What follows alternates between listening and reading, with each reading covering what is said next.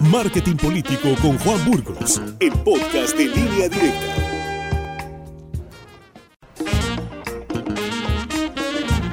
Mi estimado Juan, ¿cómo estás? Muy buenos días, qué gusto saludarte ahora a través de este enlace.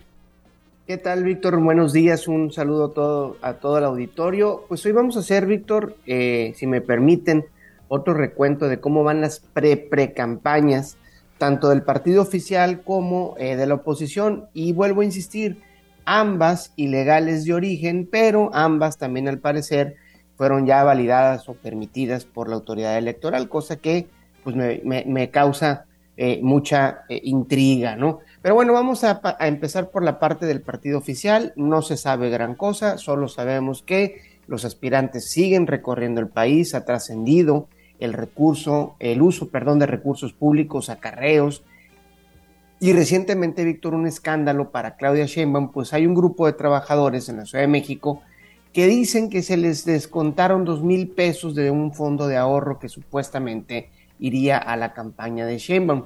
Marcelo Ebrard, por su lado, anda muy activo en medios neoliberales, por ahí se le vio con Joaquín López Dóriga, por ejemplo, pero también se le vio en redes con eh, Pío López Obrador, el hermano del presidente López Obrador, aquel que recibió eh, los sobres con las aportaciones para el movimiento de López Obrador y eso generó algo de eh, conversación en redes sociales. El resto de los eh, aspirantes, Víctor, pues la realidad es que ni pintan y todo parece indicar que el proceso sigue estando diseñado para que lo gane Sheinbaum porque pues no se sabe realmente nada nuevo de estas campañas. donde la cosa se está poniendo buena, Víctor, es del lado opositor. Dos cosas pasaron entre la semana pasada, los últimos ocho días, este, que hay que tomar nota y que analizarlo un poquito más a fondo. Lo primero, y lo tuvieron ustedes en la mesa de análisis, es, eh, las firmas que se lograron. ¿no? Eh, en números cerrados fueron dos millones de firmas, de los cuales un millón de firmas lo aportaron los candidatos vía sus promotores y los partidos, y otro millón lo aportaron los ciudadanos, la sociedad civil.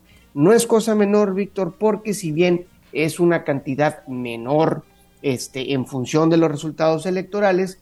Hay que tomar en cuenta que este es un proceso nuevo que requiere de cierta destreza digital que no es tan sencillo eh, de lograr y por lo que creo que ese millón de firmas digitales podrían representar a muchos millones de votos potenciales para la oposición. Por otro lado, Víctor, también sucedió el primer foro temático eh, de los aspirantes opositores. Eh, hay una arreglo dentro de este proceso donde van a tener cinco foros en cinco estados distintos con una temática distinta en cada foro en función del estado en el que estén. Bueno, ya pasó el primer foro, fue la semana pasada, el jueves de la semana pasada. Eh, vi a un de la Madrid muy articulado, pero muy crítico de la 4T. Nunca había sido tan crítico, incluso a nivel casi de violencia en contra de la 4T a, Krill eh, con un discurso tradicional, aburrido, predecible, pero con mucha experiencia política. Eh, a Xochitl, eh, básicamente repitiendo lo que ha venido diciendo las últimas seis semanas, no se sale de su personaje un milímetro y al parecer batalla ella para no aventarse sus groserías que la, caracterizan, fue, estaba como que un poquito atada ahí de, de manos, y a una Beatriz Paredes, Víctor, con un discurso muy articulado, con una gran claridad de ideas, pero con un formato que yo creo no, no prende, no conecta con, con el electorado y, que no esté identificado con un partido político.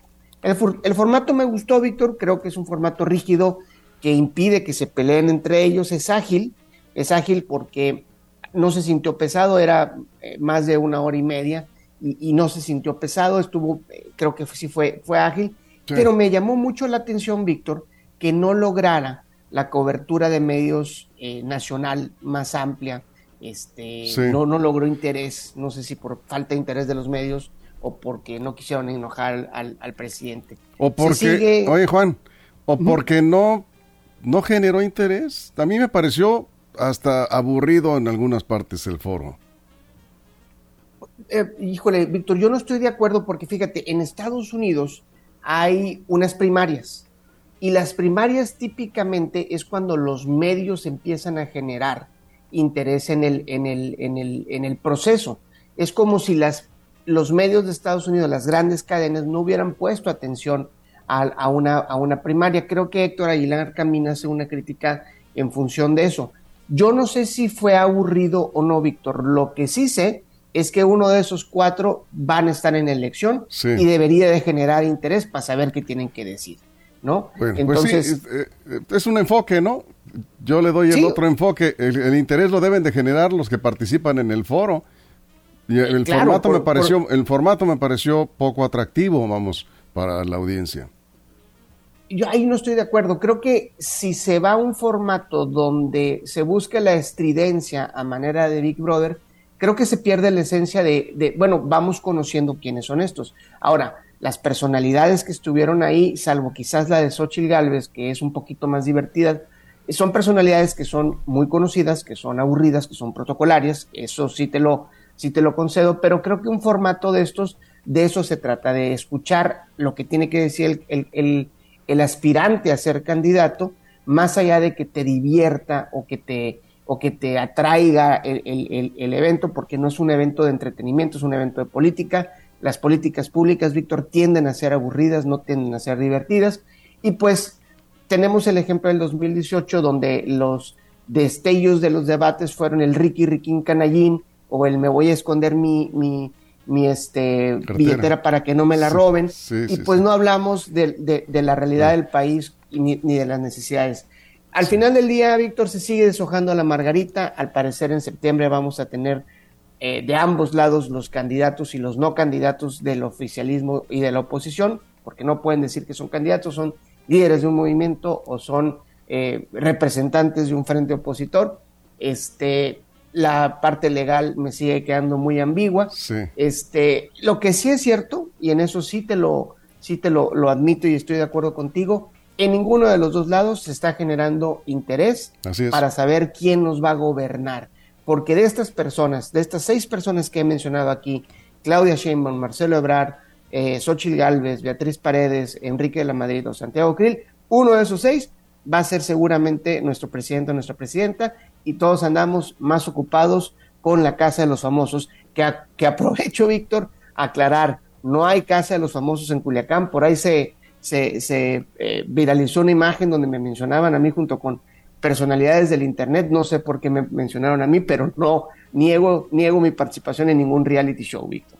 Ah, bueno, aclarado el punto. Aclarado el punto. Muchas gracias, Juan.